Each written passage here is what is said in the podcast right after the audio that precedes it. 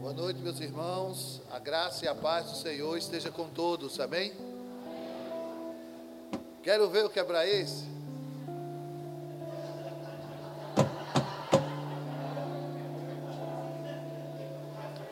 Há mais ou menos um ano atrás, os irmãos lembram, né? Eu passei o braço do quebrei. Aí, muito bem. Meus amados irmãos, eu trago um abraço muito especial de Riane, ela queria estar aqui hoje também. Mas como tem uma atividade sexta e sábado e precisa de alguns detalhes, ela não pôde estar aqui para dar um abraço aos irmãos pessoalmente. Mas eu estou feliz porque essa igreja mora no nosso coração, pessoas muito especial, especiais que Deus me presenteou. É fantástico, irmãos, quando a gente diz sim ao chamado de Deus. E Deus disse que a gente vai abrir mão de pai, mãe.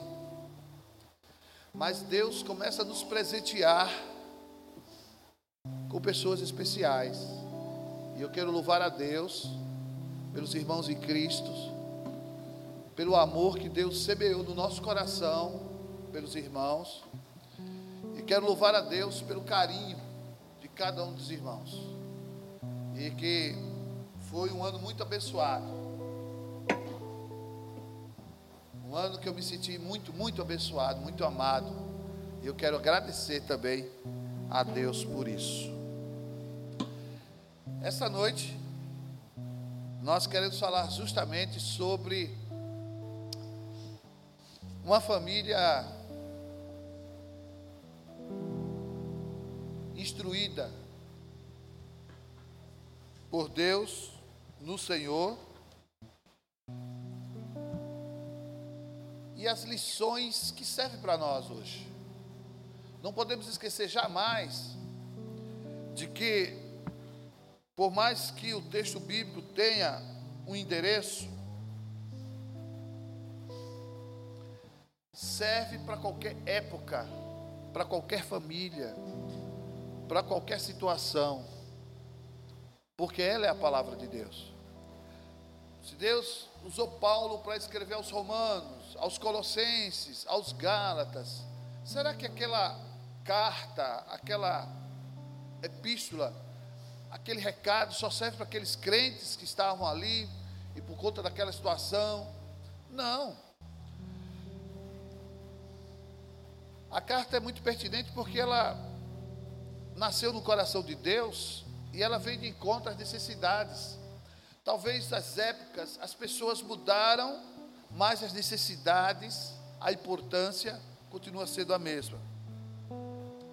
E hoje eu queria falar sobre uma família que fica longe das armadilhas, que foge das armadilhas, que escapa das armadilhas. É uma família no altar de Deus. É interessante que a armadilha, não sei se você já parou para pensar nisso, ela não precisa que o caçador esteja do lado. Ele monta ela e sai, vai fazer outra coisa. E o interessante é que a armadilha ela tem esse propósito. Ela não é descarada, ela não é clara, ela não é evidente. É mais normal e tudo tranquilo, como se nada tivesse de diferente ali. E não tem nada de diferente. A armadilha está lá. E o predador não precisa estar. É interessante que muitas vezes nós, ao invés de evitarmos, nós engatilhamos, armamos armadilhas para nós mesmos. Com o nosso temperamento, com a nossa língua, com os nossos sentimentos, pensamentos. Estou contrariado, chateada, chateado. E achando que ele ou ela não me dá valor como deveria. Mas eu sei que eu sou valioso, eu sou valioso porque alguém vai perceber o valor que eu tenho e vai me dar valor. Eu estou armando uma, uma, uma armadilha para mim mesmo. Irmã Riane está com raiva de mim, eu estou com raiva dela. E ali fora tem uma pessoa que me dá muito valor, que cuida de mim, que manda o um lanchinho, liga para saber como é que eu estou. Não está interessado em ir para a cama comigo, não. Tá não. Quer ser só meu amiga, minha amiga, somente. E sem querer, a gente começa a armar armadilhas desse jeito. Às vezes é autoestima baixa. Você viu o quê? A esposa do pastor e a irmã Karine estava rindo. Ela estava rindo de mim. Ela está pensando o quê? Por que estão rindo de mim? Por que está zombando de mim? Eu armei uma armadilha para mim mesma, para mim mesmo. Elas estavam rindo da piada do pastor Moab que contou sábado, mas eu acho que ela está mangando de mim. Está rindo de mim. Às vezes, irmãos, nós precisamos entender que o diabo não precisa fazer muita força para derrubar muita gente. Praticamente nós auto nos derrubamos, nos auto prendemos.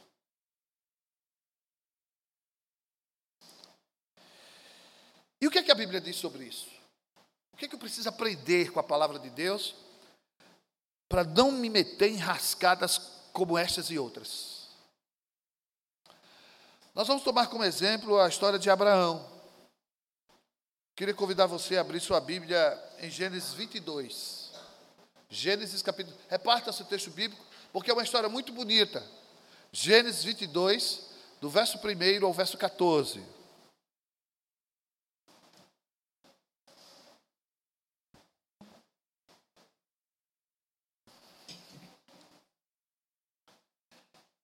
Esse é o texto que Deus pede a Abraão,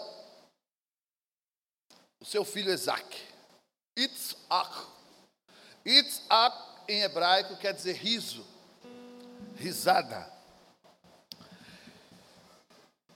Gênesis capítulo 14, perdão, 22, capítulo 22, do verso 1 ao verso 14. Aconteceu que depois dessas coisas, provou Deus a Abraão e disse-lhe: Abraão, e ele disse: Eis-me aqui. E disse: Toma agora o teu filho, o teu único filho, Isaque, a quem amas, e vai à terra de Moriá e oferece ali em holocausto sobre uma das montanhas que eu te mostrarei. Então se levantou Abraão pela manhã de madrugada, abardoou, arrumou, ajeitou o seu animal, tomou consigo dois dos seus servos, Isaque, seu filho, cortou a lenha para o holocausto, levantou-se e foi ao lugar que Deus lhe dissera.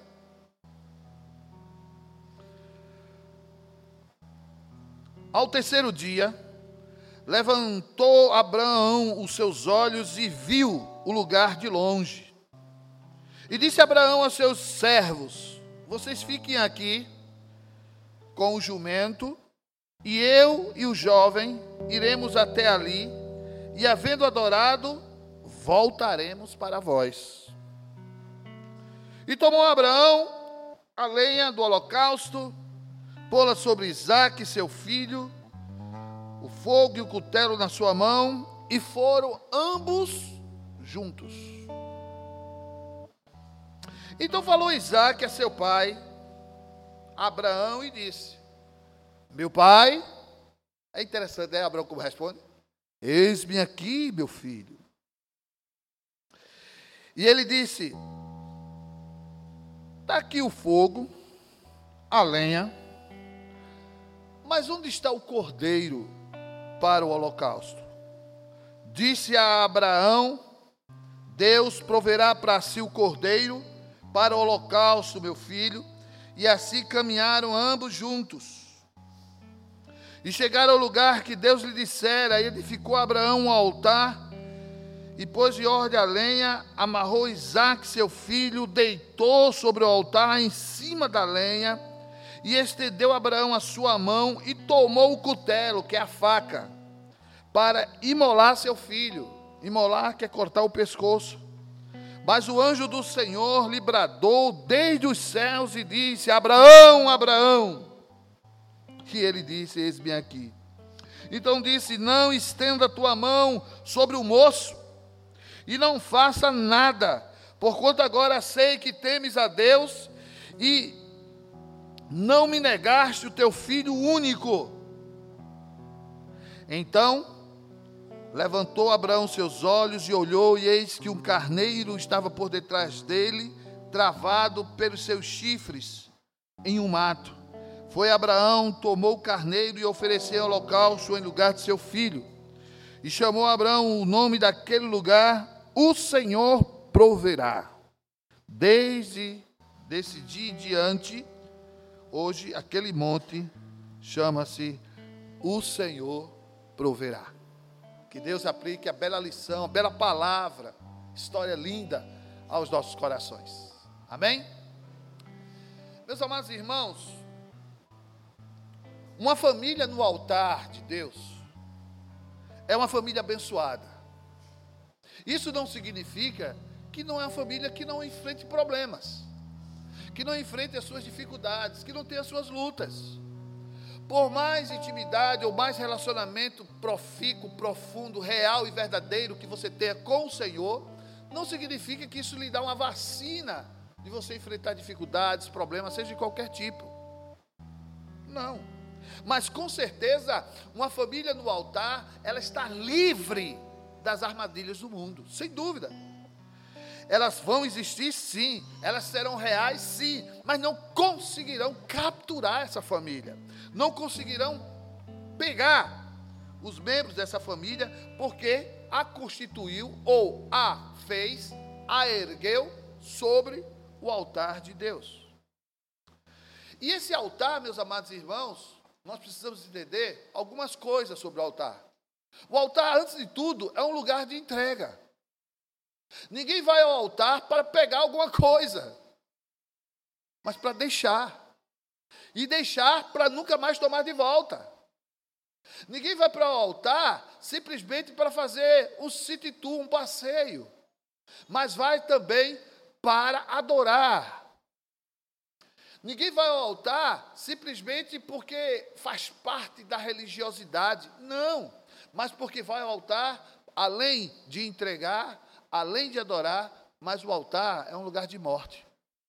Ixi, morte? Sim. Coisas em mim e você que precisam literalmente morrer. Ou não? Ou não? E o altar, esse lugar maravilhoso, e que Abraão nos traz grandes lições para Isaac, seu filho, ali diretamente, ele aprende lições maravilhosas, mas para toda a posteridade de fé após Abraão. Afinal, Abraão é chamado pai da fé.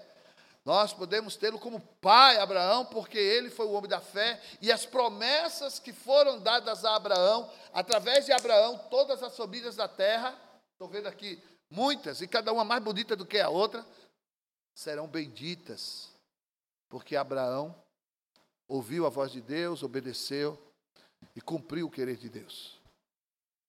É importante nós entendermos, irmãos, que o altar, ele não é construído do nada. O altar, ele é construído através de ações e atitudes que tomamos no nosso dia a dia. Ele é construído à medida que o ensino da palavra de Deus permeia meu coração e o coração da minha família. E os ensinamentos que Abraão tem para nós é simplesmente fantástico nessa história. Maravilhoso. Pois então vamos a eles. Primeira lição. Abraão nos ensina não só a Isaac, não só a Sara, sua mulher, não só a sua posteridade mais direta, os israelitas, mas a todos, a todos nós. A primeira lição ele dá sobre o que é o amor. Ele nos ensina sobre amor. Como assim, pastor? Olha no texto. No verso 2, Deus diz que quer que ele pegue seu filho, seu filho único, Isaac, que amas. Deus estava ensinando que nada, absolutamente nada, deve ser amado acima dele mesmo. Como assim, pastor? Quer dizer que não é para eu amar minha esposa, meu esposo? Não é para eu amar meus filhos? Não é para eu amar meus pais? Não, não é isso que a Bíblia está dizendo. Mas o que Deus está ensinando através de Abraão é que eu não posso amar mais meu esposo, ou minha esposa, ou meus filhos, ou meus pais, do que a Deus. A Bíblia diz: onde está o seu coração, onde está o seu tesouro, aí estará também seu coração. É, Deus pede seu filho, seu filho único que ele tem de melhor, para que fique claro para ele que nada é mais tão importante do que Deus. Ali no holocausto, naquela montanha, ali Deus estava ensinando esta lição de que nós não podemos amar mais alguém ou qualquer outra coisa do que a Deus. Seu namorado, sua noiva, seu filho, e aqui os pais presentes sabem de que é extraordinário o amor que Deus coloca no coração do pai e da mãe pelo filho. Quando nós somos solteiros ou quando nós não temos filhos, como esse casal maravilhoso aqui, quero ver meus sobrinhos, né? A gente diz um dia, quando eles vierem, eu vou amá-los. E vai ser muito bom. Mas nós só conseguimos imaginar quando e como vamos amar. Mas quando nós os temos, é outra situação. E eu queria chamar a atenção para vocês do próprio Abraão. Deus chama ele lar de Ur dos Caldeus, que é justamente onde nasceram as grandes civilizações do mundo, a Mesopotâmia. Lembra da história geral? Entre o rio Tigre e Eufrates. Naquela região, Deus chama Abraão para ir para Canaã, para ele ser pai de uma grande nação. É interessante nós entendermos que era uma comunidade, uma cidade, uma nação, um povo extremamente idólatra, que tinha deuses de toda forma, cor, tamanho. E tinha eles uma explicação lógica para dizer que seu Deus era assim ou daquela maneira, e explicava porque ele tinha unhas, porque tinha garras, porque tinha presas, porque tinha asas, ou porque tinha os pés dessa forma. E perguntava a Abraão que ia para uma terra que o Deus de Abraão mandou que ele fosse, e dizia: Como é seu Deus? E Abraão dizia: Meu Deus é invisível. Mas como assim invisível? Então ele não existe, não é Deus? Você é ateu? Não! Como era difícil teologicamente explicar para aquele povo que o Deus verdadeiro é invisível. Mas Abraão creu e foi nessa missão. Não podemos esquecer que ele já tinha 75 anos de idade. E a mulher que Deus lhe deu era estéreo. Mas ele foi. Ele obedeceu. Passa-se 25 anos, irmãos. Não são 25 dias. 25 anos. Quando finalmente ele tem o filho.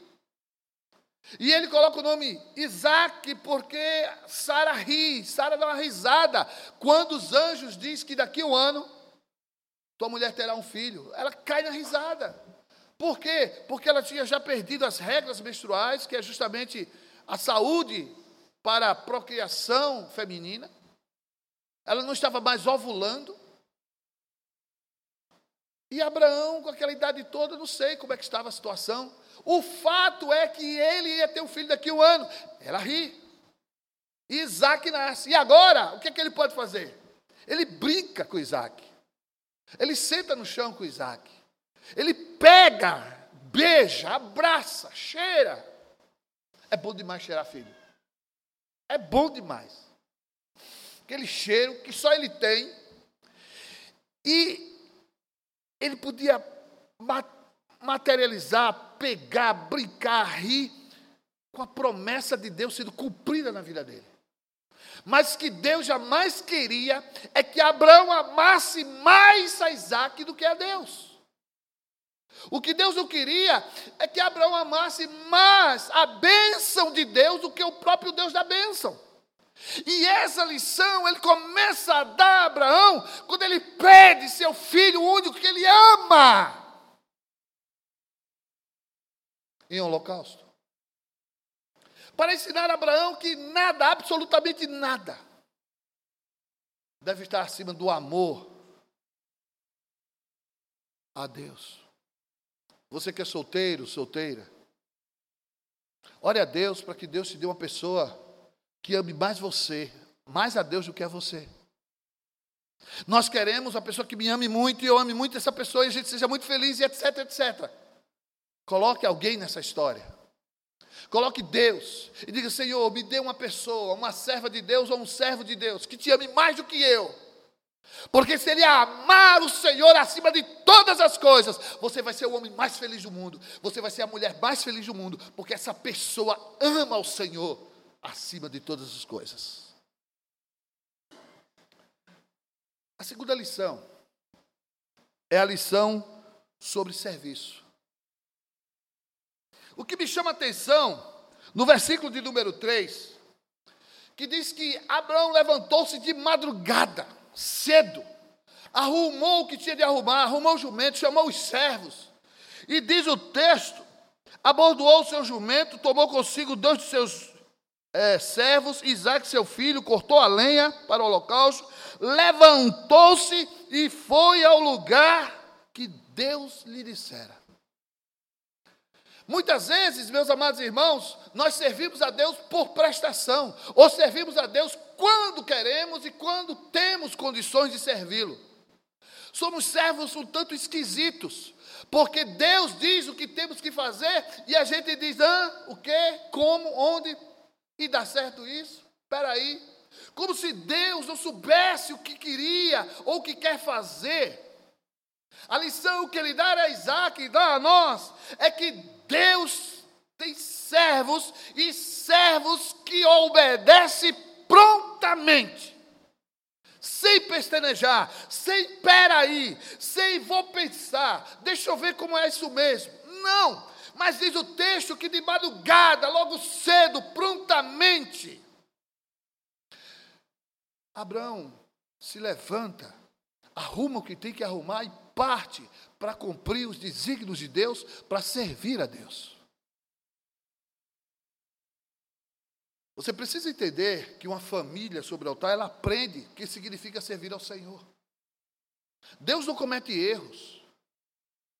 Deus não comete equívocos, Deus não falha. E o interessante é que Abraão poderia ficar contra-argumentando. Mas Abraão tem convicção de que o seu Senhor é Senhor absoluto, Rei, sabe o que faz, sabe o que quer, e prontamente ele vai obedecê-lo. Eu tenho certeza que as nossas igrejas seriam outras se dentro dela houvesse pessoas com esse espírito de servir a Deus como Abraão tinha. Nós somos muito, peraí, estou indo. Essa é a frase predileta de Kelevi. A mãe chama, a mesa está pronta, o jantar, o lanche, a pizza. Vem, Kelevi, estou indo. Estou indo. Aí eu já fico brincando lá do outro lado. Estou indo. E nós fazemos assim com Deus, estou indo, peraí, uhum, já vou, uhum, tá certo. E o interessante, meus amados irmãos, que esta lição, ela nos dá uma nítida ideia de que ele não disse, deixa o dia amanhecer, deixa eu conversar com Sara, deixa eu pensar. De madrugada ele se levantou. De madrugada ele começa a preparar as coisas. E foi para onde Deus disse que era para ele ir. Terceira lição. A lição de fé e confiança. O texto, no verso 5, disse: Abraão aos seus dois servos. Vocês fiquem aqui. Que eu e o moço vamos até aquela montanha, vamos adorar a Deus e voltaremos para vós. Ele tem certeza de que Deus vai fazer alguma coisa, ele não sabe o que. Mas ele sabe que Deus não mente, não falha e não deixa de cumprir suas promessas. Quando ele diz, nós voltamos, ele poderia dizer, você fica aqui que eu volto já, eu vou ali, volto já. Eu volto.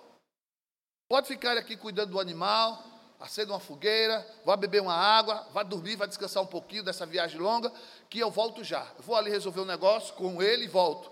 Mas ele deixa claro que os dois iriam voltar. E meus amados irmãos, a fé nos dá essa capacidade de crer que as coisas vão acontecer. Não necessariamente que eu tenho que entender como vai acontecer. De que maneira as coisas vão se proceder.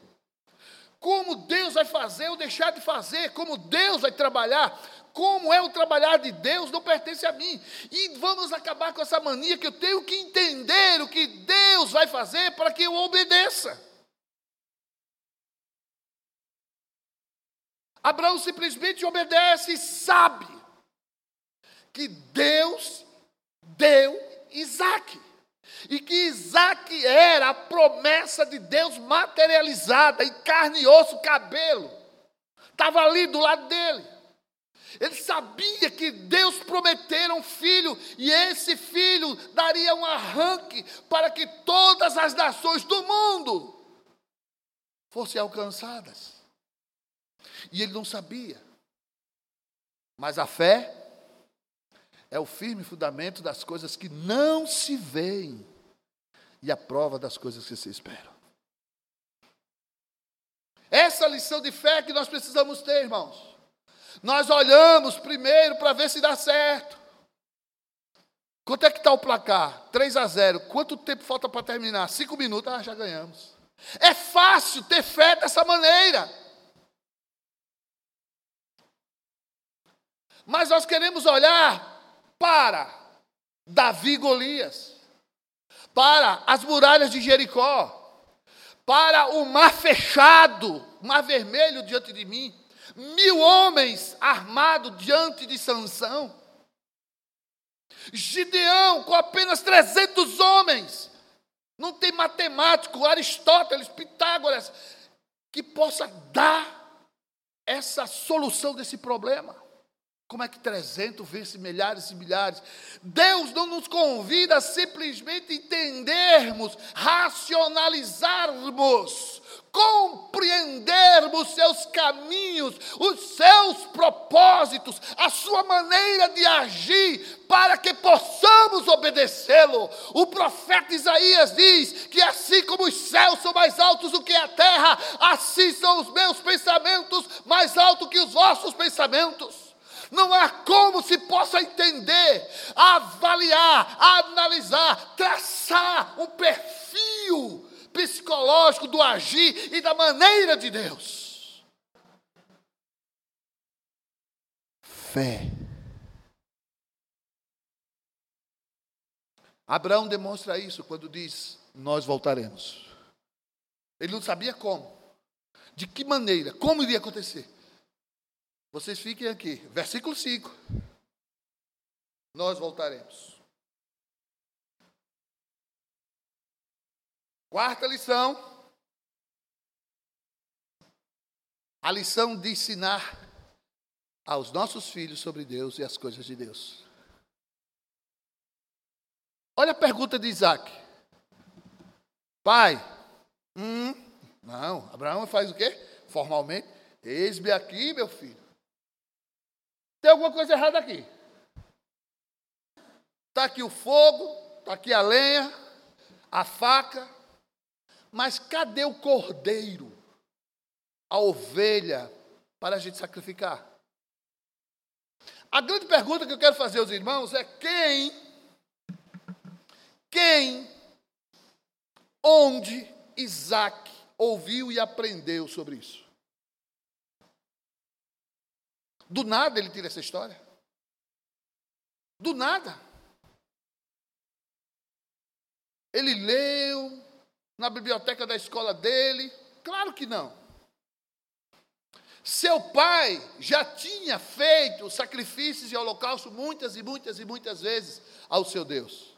E ele tinha várias vezes explicado a Isaac o que significava aquele momento. E como era importante o papel da ovelha para o sacrifício. Que nada poderia faltar para que o sacrifício fosse completo, para que o culto, para que o serviço de Deus fosse completo. Por isso que ele diz: está faltando alguma coisa. Porque seu pai teve a preocupação de ensinar a seu filho as coisas de Deus. Você ter feito isso? Senta aqui. Você é dizimista, filho? Ah, hum, ah, eh, hum, hum, oh, não é não? Por que não? Não, porque, porque tem uma explicação. É uma questão de fé, filho. Filha, você sabe por quê? Na hora do culto, o dirigente diz: vamos ficar de pé em reverência à palavra de Deus? Você sabe por quê? Toda vez que você vê oração, o pessoal diz em nome de Jesus. Amém. O que é amém? Você sabe o que é?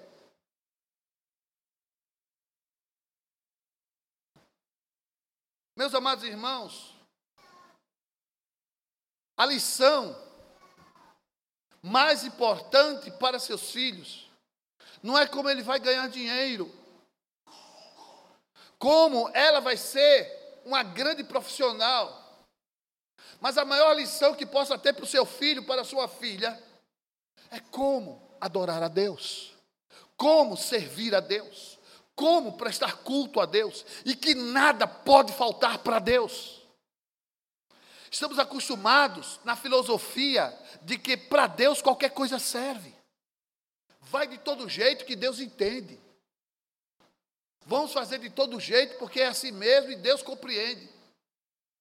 É incrível, irmãos, há um Deus que tem nos derramado bênçãos, favores, tem que nos tratado com bondade, fidelidade, misericórdia, graça.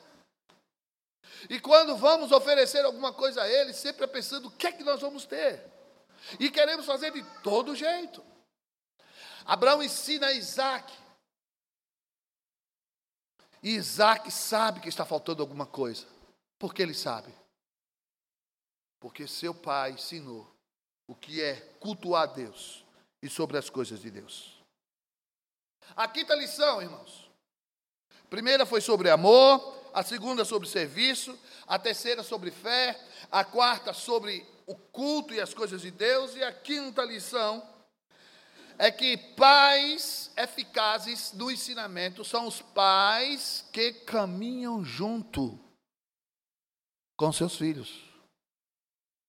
Me saltou os olhos no verso 6, e foram ambos juntos.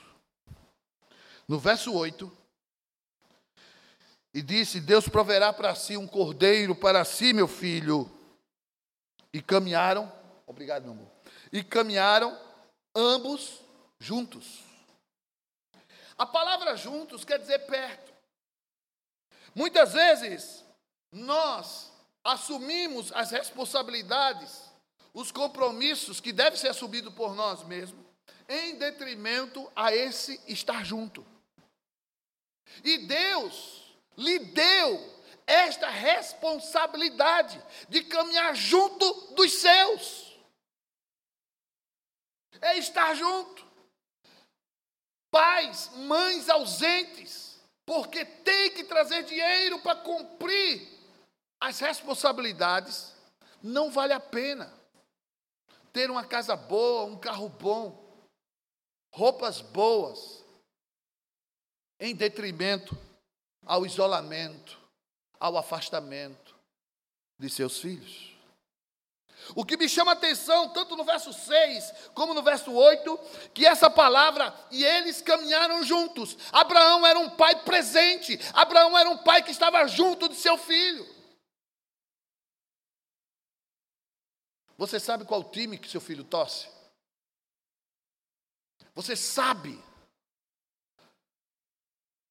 qual é o garoto que sua filha fica achando ele bonito? Você já conversou com ela sobre isso? As dificuldades, os medos, os temores, o bullying. Sabia não? O bullying que ela ou ele pode ter sofrido e você não sabe. Pais que caminham juntos são pais presentes, são pais que fazem a diferença, que ensinam. Não é fazê-los super dependentes. Não é fazer filholatria. Filholatria é botar os filhos no centro do casamento e achar que ele é mais importante que qualquer coisa. Não, não é isso. Mas é estar presente, é estar junto deles, é caminhar junto deles.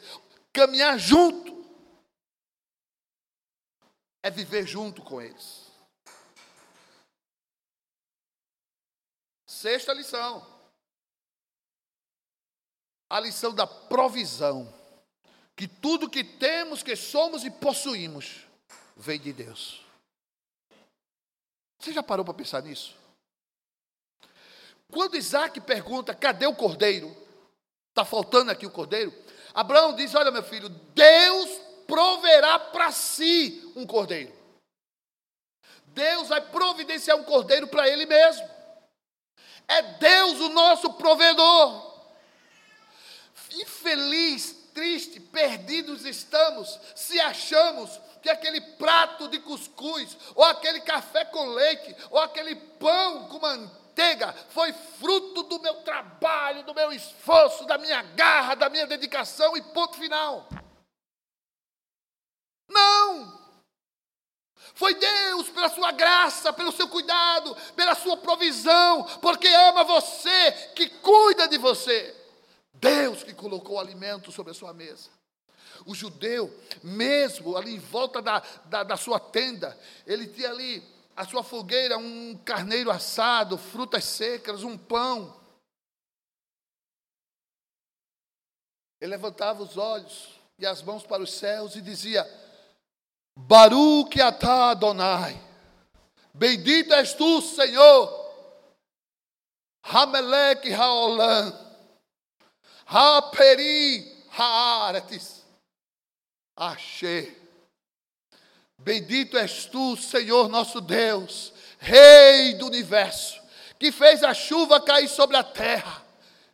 Está sobre a terra, está sobre a nossa mesa o teu pão, está sobre nós o teu pão, a tua mão, o teu cuidado, a tua fidelidade. Meu irmão, você sabe, você sabe como Deus é fiel.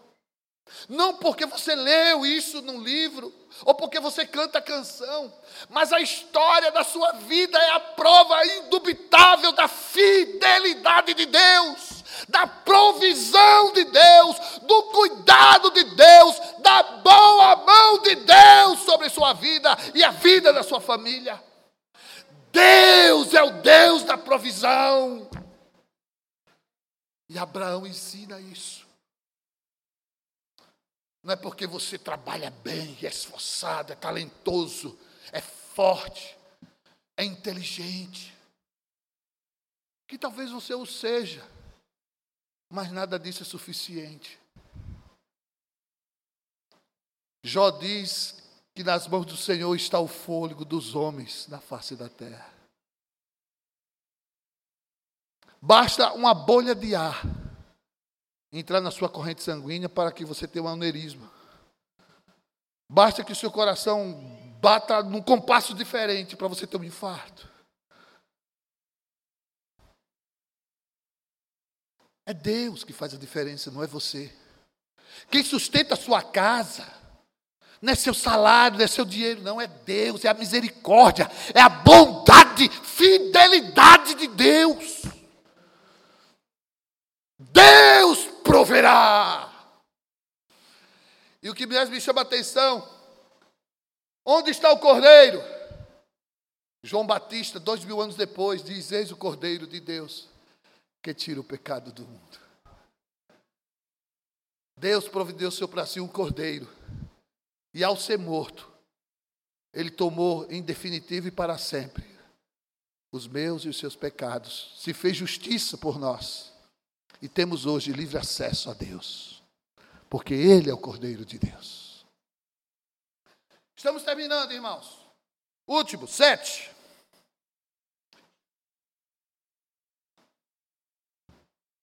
A sétima lição são de pais que erguem o altar e amarram seus filhos sobre ele. Você ter feito isso? Você ter amarrado seu filho sobre o altar, prendido ele no altar, fixado, enganchado sobre o altar. Porque o texto diz: edificou Abraão um altar, pôs em ordem a lenha e amarrou seu filho e o deitou o altar em cima da lenha, no altar em cima da lenha. Que lição maravilhosa, irmãos.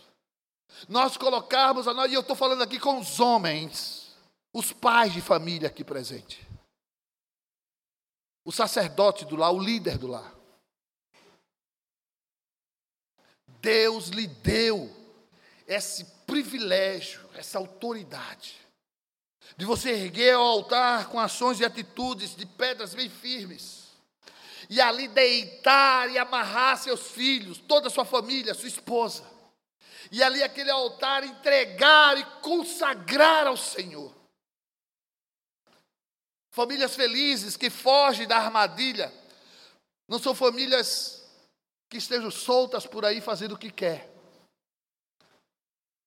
mas simplesmente porque abriu mão de estar sobre o altar. Entenda o que eu quero dizer? Não é que você vive bebendo, fumando, farrando, fazendo desgraça aí fora. Mas quando eu acho que não preciso disso, quando eu acredito que está tudo bem, que as coisas estão caminhando normalmente, e abro mão de fazer do meu lar, da minha casa, um lugar de adoração, de culto, onde minha família eu consagro, eu ergo, coloco sobre o altar e eu os prendo em nome de Jesus. Ali presos, diante do Senhor. E quando eu faço isso, eu estou dizendo, Senhor, eu não sou suficientemente forte, bom, para suprir toda a necessidade desse povo que eu amo tanto. Mas o Senhor pode. E por isso que eu ergo esse altar e consagro ele ao Senhor. E ao levantar esse altar, eu tomo meus filhos, eu tomo minha esposa e coloco-os no altar, dizendo: Senhor, não sou meu, são teus, para louvor de tua glória.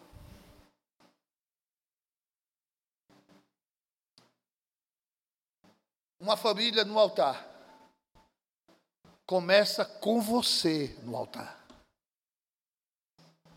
Só alguém que conhece o altar pode construir altar e colocar sua família lá. Por isso eu desafio a você a ser justamente o papel que Deus lhe deu, o sacerdote do lar. A consagrar sua família a partir da sua própria vida. A melhor maneira de ensinar sua família não é falando, não é simplesmente dizendo palavras bonitas e de ordem, mas vivendo o Evangelho vivendo a palavra de Deus, sendo exemplo prático de carne e osso do que é Deus na vida de alguém. Vidas no altar, famílias no altar, são famílias que não caem em armadilhas. Não que as armadilhas deixem de existir, mas estão precavidas, fortalecidas, guardadas no melhor lugar do mundo o altar. Eu não conheço sua história, eu não sei o seu nome, não sei como anda a sua família, mas eu queria desafiar você essa noite a entregar sua vida e, em consequência, toda a sua família.